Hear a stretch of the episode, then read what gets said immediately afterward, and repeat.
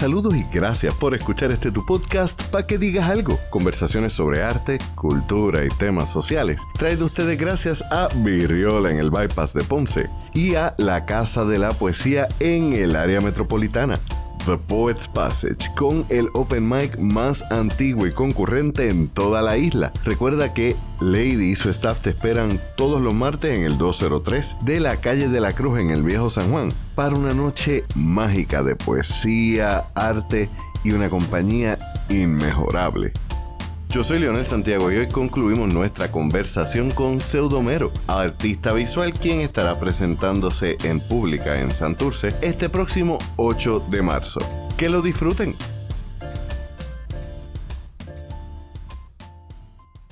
Y entonces, habiendo hecho ese cerrado ese tap sobre Banksy, hay unas temáticas que sí tú trabajas como persona Mencionas eh, la, necesidad de una mejor comunicación, mencionas la reconstrucción y deconstrucción de lo que somos. Creo que te he escuchado o te he visto hablar sobre el, mismo el cuestionar lo que, lo que son las masculinidades, la, toxicidad del ser humano a veces y el sanar lo que hemos aprendido intrafamiliar y socialmente, porque hay cosas que aunque nos enseñan en la casa que, están mal, lo vemos todos los días afuera y de alguna forma respondemos. Como una persona que tiene esos valores, como una persona que practica la austeridad y que practica la idea de se puede ser intelectual sin tener que estar en una torre de marfil y se puede vivir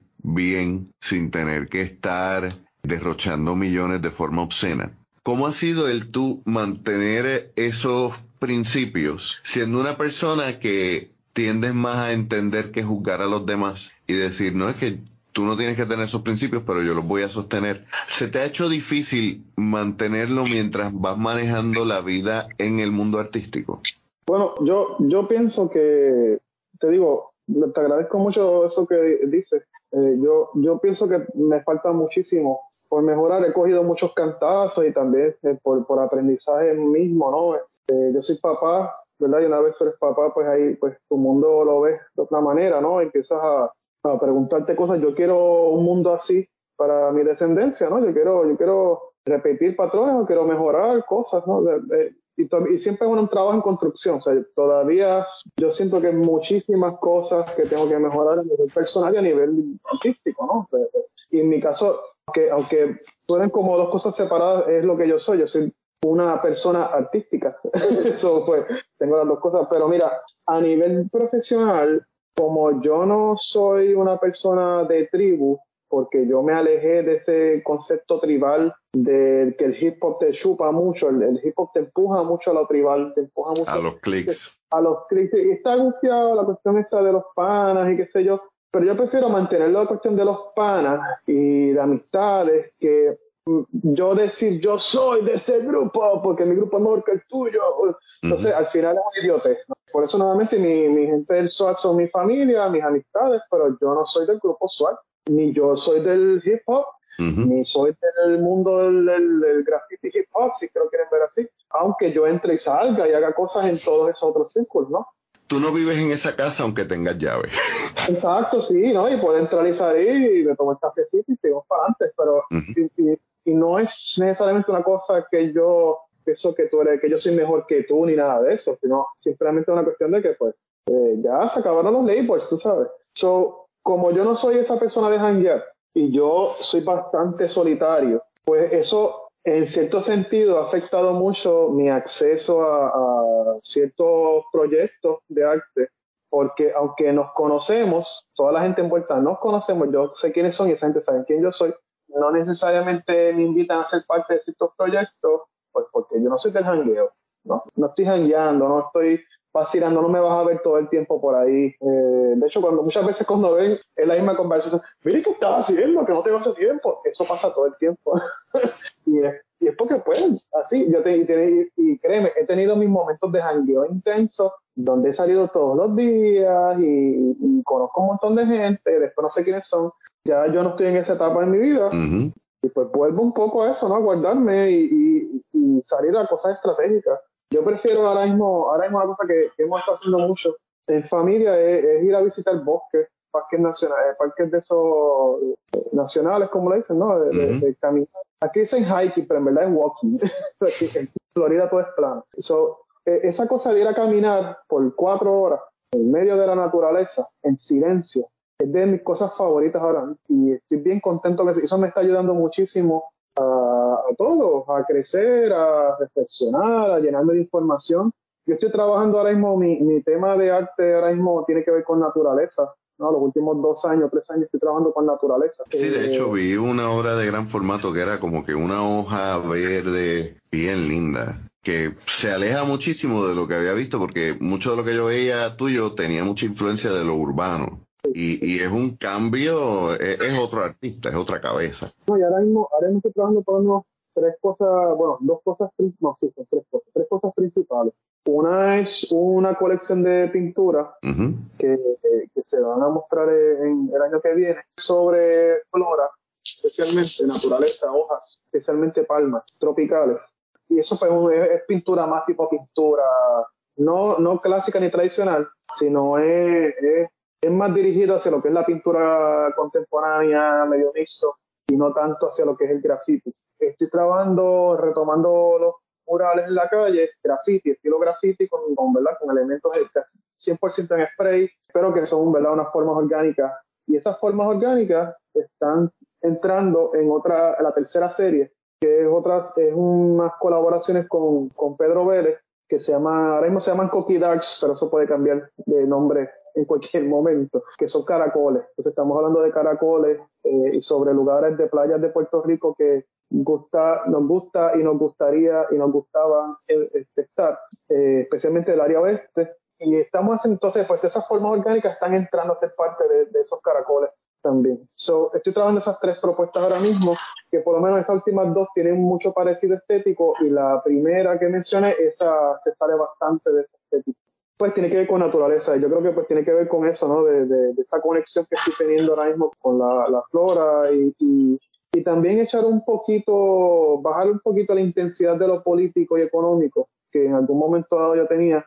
No es que no tengo la conciencia, no es que la voy a perder, porque es bien difícil que yo vaya a perder las cosas que yo vivo, pero... Pero es necesario un respiro a veces. Yo... Y, y, igual estoy influenciado por eso, pero no, no es lo primero que vas a agarrar cuando ves la imagen. No, y de hecho lo mencionas y cuando empiezas a hablar de que estás en Miami, que es un lugar tropical, pero dices que la influencia que tienes es pensando en el trópico de Puerto Rico. Hay un elemento de añoranza. y, y en la diáspora, eso, esa añoranza siempre va a tener un filtro político, querramos o no. Sí, definitivamente. Y adicional, el título temporario son conexiones tropicales. Y es como yo estoy viviendo en un país, en un, estado subtropical, donde la flora y la fauna es bastante similar. No es la misma, pero es bastante similar. El clima es bastante similar. Tú hablas español todos los días si quieres, tranquilamente. Puedes hablar en español con autoridad. Porque hay lugares, ¿verdad? Por el está Wisconsin a, a, Kansas y hablas español y, ¿sabes? Nadie no es lo mismo. No, no, no.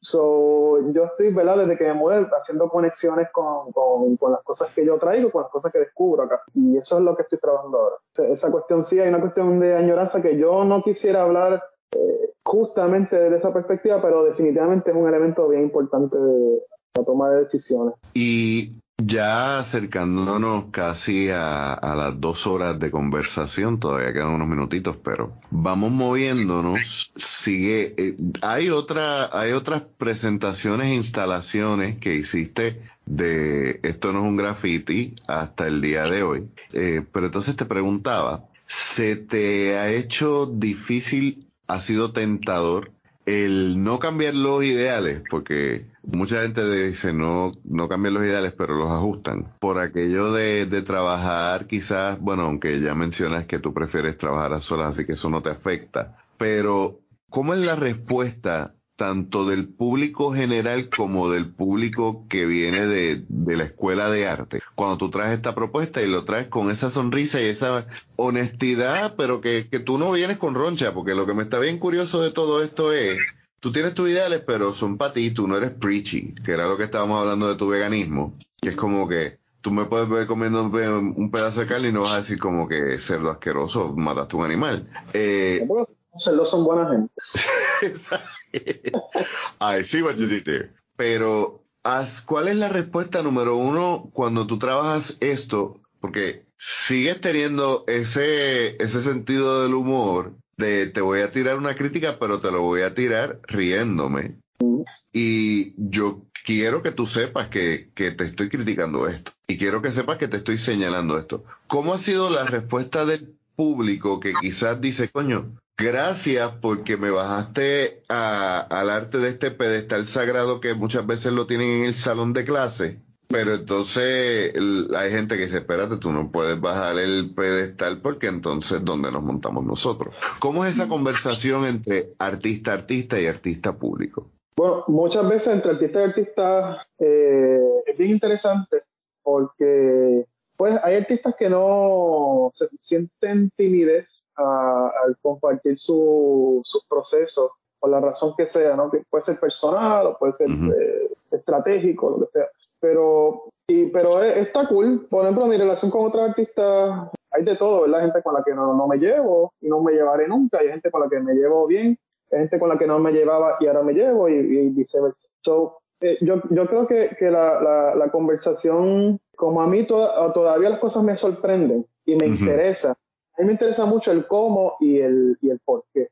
Y yo trato de que cuando estamos hablando de arte, ya sea mío o de que es otra gente, eso sea un elemento importante de la, de la conversación wow, hizo esto. Entonces, ¿en qué contexto lo hizo? Ah, pues mira, esa persona estaba en, en Suecia en el 1974, me estaba pasando esta cosa social, qué sé yo. Entonces, te empiezas a hacer todo eso y ahí tu apreciación, en mi caso, muchas veces es mayor. es más profunda. Más profunda porque hay unos elementos que no, no, no había considerado o que no tenía en cuenta. pero cuando hablamos de artista a persona no artista o qué sé yo, visitante o cliente o posible cliente, yo hablo con la misma normalidad, la verdad. Eh, yo creo que cuando, cuando yo, estaba dando clases o cuando yo he dado clases, una de las cosas que yo he querido establecer desde el principio es que yo estoy compartiéndote unas cosas que yo sé que tú no sabes, que yo sé, coma, y cosas que tú no sabes, ¿verdad? Es que yo sé que tú no sabes, eso suena bien arrogante. Este, de igual manera, el estudiante, la estudiante, el estudiante, me va a dar a mí una información que yo no conozco. esto es una comunicación de dos direcciones. O la persona con la que estoy hablando, pum. Este, so, una vez yo establezco eso, yo fluyo y cuando yo doy recorrido o doy explicaciones de mi trabajo, esa va a ser mi punto de, partida. O sea, no, vamos a eliminar esas líneas divisorias de, wow, el profesor está hablando, ¿sabes? o el artista está hablando. Eso, quítame el coso ese, vamos, vamos a hablar de tu de tú a tú, porque fluye. Yo creo que una vez tú te quitas esa, esa cosa, ese velo, yo puedo entender mejor las cosas, porque te, te, te quita un poco la, la, la expectativa. Como cuando tú tienes quieres ser pareja de alguien o quieres estar con alguien y tú piensas que es la gran cosa y cuando conoces a esa persona en verdad no era la gran cosa, pues te desilusiona. Pero el problema es que tú mismo te inventaste esa gran cosa. Esa persona nunca fue esa gran cosa. Esa persona es esa persona. Este, so, esa, ese tipo de, de relación, ¿verdad? Interpersonal, eh, hemos que establecerla desde el principio. O sea, lo, yo sí, lo que tú ves es lo que es. Yo no, yo no tengo esqueletos en el closet, tú sabes. Sí, tu, trabajo se, se, sostiene por su trabajo, no por el mitos que tú vayas a crear alrededor de tu persona, que es algo que ocurre mucho con el arte. Yo no recuerdo. Son personas, por ejemplo, como, como por decirte un ejemplo, Martorell, es uno de los, artistas más conocidos en Puerto Rico. Cuando tú hablas de Martorell, muy pocas veces tú vas a hablar de una obra de Martorell. Tú vas a hablar de Martorell de Martorell, la persona, el, el performer, el, el, el personaje que de hecho a mí me parece las veces que interactuado con él ha sido una persona súper graciosa y de buen, buen humor. Sí, no, él eh, he compartido con él un par de veces y es un tipo genial, ¿sabes? Eh, pero, pero tienes razón en el sentido de que yo recuerdo obras de Martorell específicamente, por ejemplo, porque veía mucho a Martorell en Casa de las Tías, en Ponce, porque soy de Ponce. Y él estaba aquí todo el tiempo, tú sabes. Pero yo no te puedo identificar el estilo de Martorell Sí, no entiendo lo que quieres. Yo soy un, yo soy un, vicioso del No, claro, tú, tú, tú rápido sabes cuál es. Pero la, la comunicación con, con, con, otra gente, ¿verdad? Que espectadoras que van a ver o hablar conmigo, yo hablo con esa gente. No sé, hay de todo, ¿verdad? Ah, yo, yo, yo también trato de no irme tan, tan rebuscado, porque aunque sí lo puedo hacer, si quiero, si me lo propongo, yo pienso que hay, hay, hay creo de nuevo esa barrera de la comunicación, de que, ah, estos son unas palabras muy bonitas que yo no conozco. Entonces ahí, ahí te echo para atrás, tú sabes hay gente que le gusta eso, hay gente que le gusta mantener a la gente a raya, mantenerlas allá, y aunque yo no soy, yo no me considero una persona afectiva, pero a nivel de comunicación me interesa que, pues, que haya, que se, que se entienda, ¿no? Y que, que llegue lo más cerca posible de lo que yo quería decir, tú sabes. Tú no eres de abrazar a todo el mundo, pero no eres de cerrar la puerta. La, la otra vez, cuando fui a renunciar a un trabajo, y alguien me dijo, ¿te puedo abrazar? Y yo dije, no sé, y me quedé así como, ok, pues será, no sé, pues yo no abracé yo no hago eso. Pero exacto, pero eh, el no ser afectivo no quiere decir que tú no te interese la comunicación efectiva. Efectiva, correcto. Y creo que, que a veces asumimos que una persona que no es afectiva, que no es expresiva, es poco comunicativa y son dos, son dos mundos muy distintos pero también es, es, parte de, esa deconstrucción y el de reconocerse y conocer, el saber que, que tú puedes. Lo que pasa también es que mucha gente es poco afectiva como una forma de tirar esa raya y de protegerse. Sí, sí, eso, eso tiene que ver con muchas cosas de personalidad y, y, la, la, gente maneja sus ansiedades de distintas maneras. Muchas veces las personas que estamos en el ambiente creativo somos gente bien sensible y, muchas cosas nos afectan bien rápido y bien fácilmente la capacidad de captar algo a veces es mucho más rápido que una persona que no está envuelta en un ambiente creativo. Eh, y por ende, la, mucha gente que trabaja en el arte, pues son gente que pues tienen sus su, su compromisos este, emocionales y, mentales, y no necesariamente porque todo, como dice, todo artistas son locos, sino que el, el mundo nos afecta eh, de una manera más, más fuerte. más fuerte tal vez vemos cosas que otra gente no ve a simple vista, ¿no? Y a veces esa cuestión de echarse para atrás es una manera de autoprotegerse, ¿no? Y de, y de tú marcar, mira, este, estoy sensible, no te, pues, vamos, a cuidarnos, ¿no? Vamos a mantener la paz. eso. Yo esa parte la pude superar hace un tiempo atrás y ya pues puedo hablar ah, con todo el mundo en cualquier momento. De igual manera, si no quiero hablar, pues no hablo y, la paso muy bien también. Pues, y hay uno de los aspectos que ya para ir cerrando no hemos casi hablado, sin embargo que me es interesante, y es tu lado como profesor. Una persona que tiene el privilegio de haber vivido en una casa donde te dijeron coge el lápiz y entretente y qué bueno y te lo aplaudieron y te lo señalaron para que fueras mejorando y te dieron esa libertad. A la larga pasa por un proceso educativo donde me imagino que no todos tus maestros ni todos tus profesores fueron tan cool como tú hubieses querido. Me imagino que te encontraste con mucho elitismo porque es algo que tienes esa pajita en el hombro de, mano, el conocimiento debería ser para todo el mundo igual. Cuando llegas a esa experiencia de profesor, ¿qué fue lo primero que te motivó a dar clase? Fuera de quizás una estabilidad de trabajo por un tiempo, etcétera, ¿no? Mira, mi, mi primera experiencia dando clases o talleres fue con Predators, DJ Predator, Francisco Albizu. Él tenía un proyecto que se llamaba Hip Hop Class Project en Residencial Manuela Pérez en Río Piedra. Ese proyecto que ahora mismo se convirtió en Crearte muchos años después, ese proyecto lo que él trataba era de enseñarle a la comunidad gratis, de manera gratuita, los cuatro elementos del hip hop. Eh, les enseñaban a rapear, cómo escribir, eso lo hacía Enix, y les enseñaba a, hacer, a bailar breakdancing, que eso lo, hacía Predator mismo, que en el pasado él era bailarín de breakdance, con muchas libras atrás, exacto. Entonces, este, saludos, este, papote. Saludos, te quiero mucho, sangano. Entonces, el DJ lo hacía, la clase de DJ las daba a veces DJ Nature, a veces, daba, a veces estaba K-Kemit, este, o algún DJ que él quisiera. Eh, Diablo, Kemi. Kemi es uno de los mejores DJs del mundo mundial. Sí, este, una, una, de las personas que solamente escrachea los platos, mirando los platos, sin mirar más nada. No usa headphones. Eso es, eso es una cosa... Sí, no, el tipo era una bestia. De otro, planeta. Entonces, en la parte de graffiti estaba Ogral y estaba yo. ¿Por qué lo hice? Mira, yo creo que, no sé, nos invitaron, él nos invitó. Era, yo tampoco cobraba nada, para que lo sepan. Era comunitario en todos los sentidos. Nadie estaba cobrando nada. De hecho, el dinero que, que Papote cobraba era para mandarle a hacer las t-shirts que decían este el, logo de la clase, de la, del proyecto, y para tener este cositas para funcionar, él tampoco estaba haciendo dinero de eso. para que quede bien claro, ¿no? Que esto fue completamente comunitario. Entonces, él, me, él, le dijo algo, Gran me dijo a mí, mira, te vamos a, a dar estas clases, y yo, pues dale. Entonces, pues el propósito, aunque era la primera vez que hacíamos eso, pues dijimos, pues mira, vamos a darle estructura, vamos a enseñarles un poco de cómo nosotros aprendimos a hacer arte eh, para que sean buen grafiteros completos. Entonces empezamos con una clase de dibujo, eh, dibujo tradicional que nos odiaban, porque no, yo quiero pintar, vamos a dibujar. Entonces pues estamos dibujando luces y sombras, cómo hacer sombreado, después cómo añadíamos el color. So, esa cosa de estructurar los pasos me gustó mucho en esa primera experiencia y sirvió para el resto de mi vida a la hora de yo explicar todo, todo yo lo explico por pasos y me gusta explicar las cosas como, ¿verdad? Que va una, dos y después. Pienso que es bien efectivo, ¿verdad? So, no sé, yo, yo, no, yo no te puedo decir ahora mismo qué me motivó, yo creo que fue algo que pasó y que me gustó.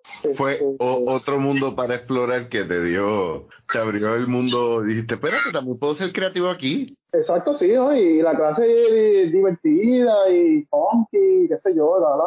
Con los años, ¿verdad? Pues ha habido mucha más formalidad y pues mucha más...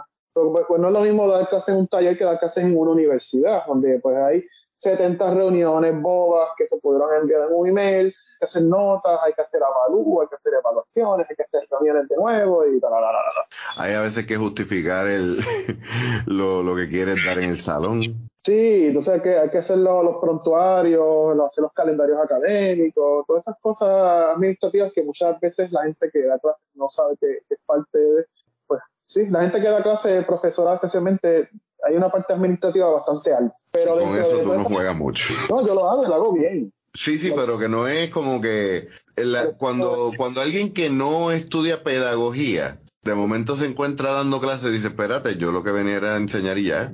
Y de momento te das cuenta de que hay un montón de otras cosas que están montadas en eso. Un puntito a mi favor es que yo tuve una sugerencia una vez que me hicieron en el bachillerato, porque me dijeron que yo me iba a morir de hambre como artista. Oh, sí, o sea que sí llegaste a escuchar eso, aunque no fue en tu casa. No, en mi casa nunca escuché eso. Este, me dijeron eso y dije, mira, pero puedes ser maestro de escuela y sales a las 3 y puedes dedicarte a mierda, mentira, porque la gente que es maestro de escuela saben que nunca paran de trabajar y que lo que tú ganas es una porquería y tienes que invertir muchísimo dinero, miles de dólares al año de tu propio bolsillo, que es muy básico. So, mi respeto a la gente, a la, clase magisterial de, de Puerto Rico especial. So, yo, yo cogí unos cursos de pedagogía educación en la UPI, en Río Piedra, y cuando me di cuenta que eso no era lo mío, pues lo dejé de hacer. Pero porque estaba a punto de terminar mi bachillerato, so, gracias a eso me tomé un año adicional a lo que se supone que me hubiera tomado para graduar. Este, Pero que, a la larga, como quiera, te sirvieron. A la larga me sirvieron mucho para poder entender cómo es el proceso básico de aprendizaje back in the day. Hoy día son otras cosas y otros estudios que hay que reestudiar, ¿verdad? Hay otras condiciones muy distintas a las que nos, con las que nos formamos. So, sí, pues, eh, y, lo, básico de dar clase es eso, ¿no? Tú conocer cuál es el proceso, cuál es la estructura, cómo tú logras hacer algo, eh, ya sea lo que sea que vayas a querer hacer. Eh, eso. Y una parte bien importante para mí, que es lo que mi discurso de siempre, si tú vas a, si tú eres buen dibujante, pues muy bien, chévere. Hay mucha gente que dibuja muy bonito y que pinta muy bonito, pero no dice nada. Uh, so, esa parte hay que cultivarla también y bajarle 10 al TikTok, bajarle 10 al Instagram y al Facebook y bajarle 10 a estar sanganeando con videojuegos y peliculitas bobas y hay que sentarse a leer un buen libro con las manos, ¿verdad? Este, y hay que, hay que, hay que estudiar, hay que dar, darse tiempo a descubrir el mundo en el que vivimos, ¿verdad? Y, que no todo lo que pasa en la realidad está pasando en tu. Así que pues Bien curioso que me digas esto, porque en cierta forma va a una pregunta que como que tenía en pregunta slash comentario, y es el hecho de que se puede vivir del arte. pero no si vas a vivir de, likes ni de reacciones, porque mucha gente piensa que la única forma de tu vivir del arte es conseguir un buen follow en las redes sociales, cuando en realidad es como un comentario que me dijo un, un, amigo que es músico, me dijo, tú puedes vivir de la música, pero no pienses que vivir de la música, que vas a vivir de la música porque eres famoso. Ah, exacto, sí, sí, sí, sí, correcto, estoy de acuerdo. 100% con eso. Sí, sí, sí, claro. Eh, y, esto es esfuerzo, es tu trabajo. Tú puedes tener 200 followers y, estar guisando todos los días. eso no eso no te hace nada. Tú, los followers los puedes comprar si quieres, que son muchos reggaetoneros lo este, compra, compra gente de otros países y ya está, ya está. Tienes, de momento tienes 7000 followers, ¿sabes? Pues nadie sabe cómo pasa. So, esa parte no, no, a mí no me, no me influencia en nada. No te eh, impresiona ni no me dice nada. Y no quiero sonar arrogante, pero pues no. ¿Qué, ¿Qué estás diciendo? A mí me interesa más qué estás diciendo, cómo lo estás diciendo. Eso, eso me interesa más. O sea, la, la técnica es importante, pero es secundario a la esencia de lo que se quiere decir, de lo que se comunica. Volvemos, para ti el arte está en la conversación. Sí, sí, el, yo creo que el, arte es una actividad intelectual y, y no está malo en decir intelectual, nuevamente, no lo digo desde un punto de vista elitista, lo digo desde el punto de vista de que, coño, todo el mundo piensa algo, ¿no? Por ende, todo el mundo tiene algo que decir, todo el mundo tiene, todo el mundo tiene que comunicar algo. Y pues si tienes una, una manera de hacerlo, pues úsala y ya está bien, pero y hay momentos que está bien también no decir nada. Eh, el silencio también es, un, es, un, es una comunicación. Eh, hay un artista puertorriqueño que se llama Julio Suárez, que es uno de los de los artistas de, de, la, la, pintura abstracta minimalista en Puerto Rico, este, contemporáneo con Luis Hernández Cruz. Y las pinturas de él son a veces dos colores sólidos, sin pinceladas marcadas y tal vez una linecita blanca. Ya está, se supiera. Y tiene muchas obras así, que son minimalistas. Una entrevistas que él hace es que no, yo, yo lo que trato es de no comunicar nada, de no decir nada, de que tú lo que te enfrentas sea a los colores y a la línea, y eso es todo lo que yo quiero decir. Pero cuando tú sigues leyendo la conversación, él está hablando como un tema aparte. Él está reaccionando a que hay mucho ruido y que hay mucha cacofonía y que hay mucho bombardeo visual. So, su manera de reaccionar a eso y de hablar sin hablar de eso es el silencio. Eh, y es entendible eso. Eso, aunque no lo dice directamente, yo no he visto entrevistas que lo diga directamente. Hay un statement ahí. Un statement y es válido también. So, siempre estás diciendo algo aunque digas que no vas a decir nada. Sí, el silencio no es vacío. No, no, es, por algo. Sí, eh, la respiración también es necesaria el, eh, y es cierto, o sea, estamos sobresaturados y, y hay una necesidad de, de, la respiración, de la observación, de la meditación, del, del cogernos ese brequecito.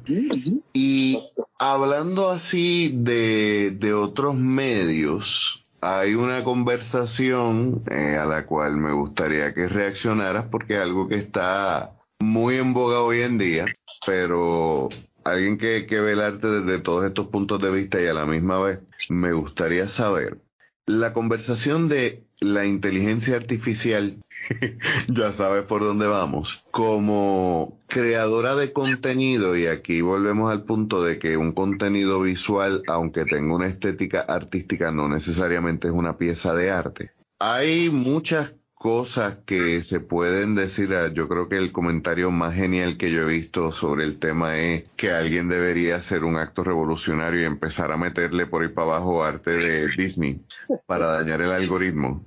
Pero tú que quizás conoces y entiendes mejor este tema que yo, ¿podrías desenmoñarme la, la opinión que yo me imagino con, con esa sonrisa que tiraste al principio? Me imagino por dónde vamos, pero ¿cuál es tu opinión sobre ese tema? Bueno, ahora mismo lo que pasa es que esto, todo esto recae en que, y voy a explicar esto ahora, pero la, la gente de hoy día tiene unos vacíos existenciales tan serios que piensan que su vida depende, como hablábamos hace unos minutos atrás, de la gente que te reacciona o te da like en, en las redes sociales.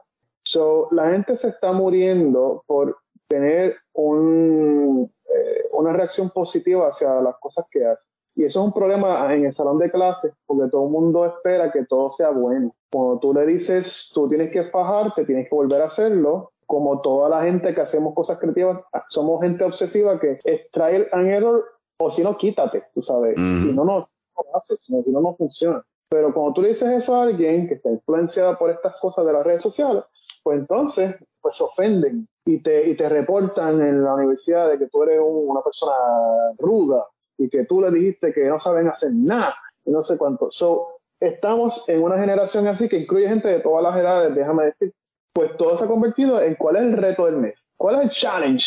Vamos a bailar gasolina. Challenge, el traje es dorado o es blanco. Eh, challenge, vamos a echarnos este agua congelada encima. Eh, challenge, vamos a pintarnos la cara con café. Vamos a tragarnos este, canela, vamos a ser idiotas, sigamos siendo idiotas. ¿Cuál es el reto próximo? Y así pues nos ganamos siete likes, todo el mundo se rió y pasamos la página esperando el próximo reto. Así de estúpido yo veo ese asunto de todo el mundo regalar su información para unas compañías que utilizan sus propias imágenes que ustedes pagando, porque le estás pagando por lo menos 5 dólares para tener una aplicación a una compañía que va a utilizar esa información en contra tuya. ¿Cómo es que yo sé esto? Pues esta información se recopila para los sistemas de seguridad que existen en el mundo para poder eh, hacer profiling ¿no? y, captar personas y, crear ¿verdad? cierto tipo de, sí, como digo, de, de, profile, de, estereotipo, de que estas personas son un peligro o estas personas no las queremos en este otro lugar o estamos buscando este tipo de personas para control social y tú mismo le estás proveyendo esa información a ese sistema de información por simplemente que la gente diga que brutal te ves. Eh, o qué lindo te ves. Eh, eso es una cosa por un lado. Me parece una tontería, una botadera de dinero, un problema político serio y un problema de seguridad serio a largo plazo, que todo el mundo esté haciéndose de chistecitos y pues al final es una tontada. Y lo otro es que muchas de estas imágenes están inspiradas en obras de otros artistas, un estilo de otros artistas que no están siendo pagados en lo absoluto. Yo no soy uno de esos artistas, por si acaso, ¿verdad? Que no pienses que no, está, está llorando porque no le están pagando. No, no, no estoy hablando de mí, estoy hablando de gente que yo no conozco, pero que se inventaron estas cosas y no les pagaron. Eh, hay artistas que, hay, hay, hay, de esas imágenes que yo he visto que parecen hechas por otros artistas. Sí. Estoy casi seguro que no les pagaron por utilizar su estilo. Todo por sí, o sea, si otro pintor llega a hacer eso, casi sería plagio. Sí, sí, sí, sí, claro. Sería robo de, robo de propiedad intelectual. Correcto, correcto. Así que eso es lo que yo pienso de eso. Es, es una, una cosa más en la larga lista de los últimos 10 años de la gente con sus vacíos existenciales y problemas emocionales de, que se sienten, se, sienten, rechazados por la sociedad y eso pues les da sus tres minutos de, felicidad. Como si tu vida dependiera de un like. Eh, Su cantazo de dopamina. Sí, exacto, exactamente. Eso me da, me da mucha pena por esta sociedad que han gente que yo pensaba que nunca iban a hacer esas cosas, las he visto haciendo en las redes sociales, gente que yo pensaba que eran inteligentes están haciendo eso. So, es, bien penoso, la verdad. Es bien penoso eh, lo que nos espera como sociedad, lo que nos espera para nuestras hijas, es preocupante. Pesado, preocupante. Y en cuanto a la pregunta más específica sobre inteligencia artificial y arte, en este punto la inteligencia artificial solamente replica eh, remezcla y reproduce. Eh, no puede todavía tener un pensamiento original. Por lo tanto, por eso es que hablamos de robo de propiedad intelectual, pero hay quienes hablan de que el seguir adelantando estas inteligencias artificiales. Por un lado, hay quienes dicen, mano, no, esto es una nueva forma o un nuevo medio de hacer arte. Y hay quien dice, no, eso es una forma de devaluar el arte. Para ti es uno, lo otro, ninguno o ambos. Yo, yo pienso que esto es una manera de considerar hacer arte, de crear entretenimiento. La gente quiere tener entretenimiento, quieren divertirse. Porque si yo pienso en cosas serias, pues yo soy un pesado es como el meme yo tengo unos memes colados que ya mismo en Navidad voy a empezar a soltar de, ah, este, cuando te invitan a la fiesta y te ponen la foto del subcomandante Marco. Mira, no hablas de política y dos horas después, oh, yo, yo suelo ser esa persona, mi, mi misión en la vida es cada reunión familiar hablar de cosas difíciles. Una por entretenimiento y otra por, obviamente, pues por, por, por realmente... sí, no, o sea, uno, a uno le interesa hacer, crear conciencia, pero a veces también es divertido tirar la piedra y ver cómo, cómo hace ola. Este, yo pienso que eso ahora mismo es una cuestión de, entretenimiento. Pero sí te tengo que decir, hace, hace unos años atrás, hace que yo recuerdo como seis años atrás, más o menos, hay un museo en, en Holanda, si no me equivoco, que estaban creando un, un, programa de inteligencia artificial para poder entender cómo artistas eran de, de, muchos años, que ya no están vivos hace años, cómo, cómo sería si estuvieran pintando hoy día. Hoy día. Y recuerdo que hicieron un Rembrandt. O sea, Rembrandt se murió en el 1700 algo, 1800 algo. Eh, acaba de hacer un cuadro hace como seis años atrás. Digo, ¿verdad? Físicamente no fue. Un, un, printer con una computadora con inteligencia artificial, que lo que hizo fue que estudió todas las pinturas que él había hecho en cierto periodo de tiempo y creó un retrato nuevo, un paisaje, no me acuerdo mismo por el tema, creo que, creo que era un retrato. Porque Rembrandt, ¿verdad? Rembrandt Van Rijn se consideraba uno de los artistas que mejor trabajó el autorretrato porque se pintó desde que era bien joven hasta que era hasta antes de morir. So, tú puedes ver cómo su cara fue cambiando, cómo su cuerpo fue cambiando a través de los años. Rembrandt tuvo el beneficio de que era un artista con dinero, así que tenía un taller donde tenía muchas asistentes. So, él, podía, él vivió del arte cómodamente en su época, así que él podía darse ese, ¿verdad? Por eso es que es bien conocido, porque tenía mucho más acceso que otra gente de su generación. Y obviamente era hombre y era blanco. Y ese comentario último, eh, era hombre y era blanco, es obvio que va a tener más, más acceso. Me recuerda al detalle de cuando descubrí la influencia de las máscaras africanas en el arte de Picasso. oh, yo lo había visto, pero no había visto la conexión. Y ahí donde también es importante recordar que, que la historia en el arte, al igual que en todos lados, quienes terminan haciéndolo, no necesariamente son los más talentosos, sino son los más talentosos de los más privilegiados. O los más privilegiados. Y qué bonito ver que una persona que quiere darle espacio a, una conversación más allá de la estética, este, teniendo las oportunidades de sacar ese tema más allá de su taller, sino al salón de clases, al museo y a las presentaciones. Mi hermano, gracias por este tiempo. Antes de terminar, cuéntame qué estás haciendo ahora, dónde podemos ver tu trabajo, que hay de proyectos por, por presentar?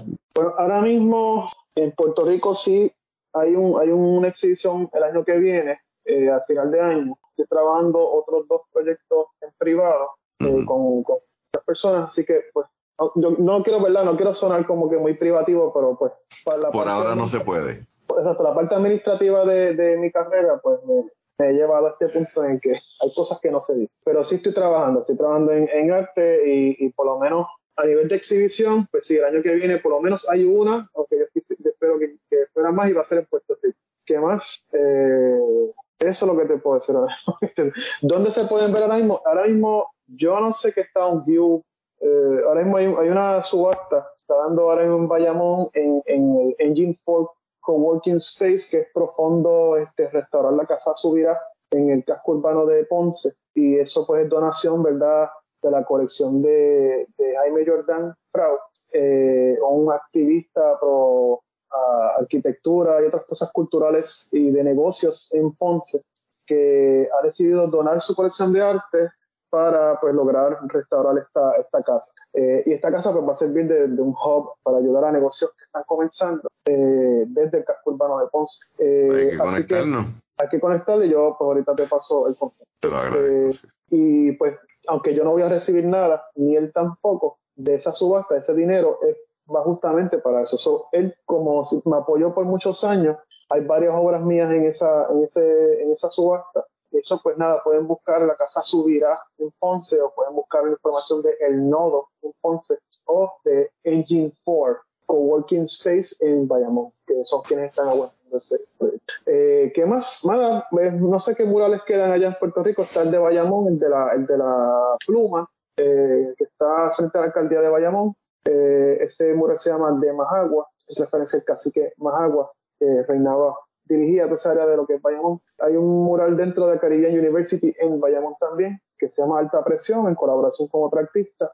Más pues comisiones privadas en casa, pero público ahora mismo no sé qué, qué está pasando eh, ah, no, no, me acuerdo ahora mismo. Ok, pero entonces también está abierto a comisiones, que obviamente en las notas del episodio vamos a tener los enlaces a todo esto que nos han mencionado y también los enlaces a tus páginas para que te contacten si interesan en, en pedirte una comisión o comprar una obra tuya. A nuestro público les recordamos como siempre que en las notas del episodio también van a tener los enlaces para nuestros auspiciadores que estamos en Patreon si quieres escuchar esta conversación de golpe porrazo y sin interrupciones. Y por último, que tenemos nuestro sitio en la red paquedigas.com. Visítanos, dale like a nuestras páginas, dale cinco estrellas a este podcast si te gusta, no eh, toma mucho tiempo. Y date la vuelta también por la tienda. Cuéntame. Olvidé mencionar que hay, hay un mural bien importante en el edificio del portal en el Yunque, que fue el último mural en Puerto Rico antes de mudarme que fue, fue parte de la restauración del edificio. ¿Tienes fotos de eso? Sí, sí, están todo online, está todo arriba. Perfecto, pues entonces le invitamos a que nos visiten en Instagram en específico porque vamos a estar subiendo un montón de cosas que estamos cazando por ahí online de diatre, mano, años viejitos hasta recientes. Tu trabajo es bien extenso, tú eres una persona que trabajas callado pero trabajas un montón. Y gracias por este tiempo, de verdad que la conversación no solamente es ponerme el día con un pana, sino aprender muchísimo. Te lo agradezco un millón, mi hermano. No, gracias, esto ha sido eh, bien, bien chulo, gracias por el, por el, por el rato y, y, lo más que me gusta es, hablar sin censura y sin límites, así que pues vamos para la otra.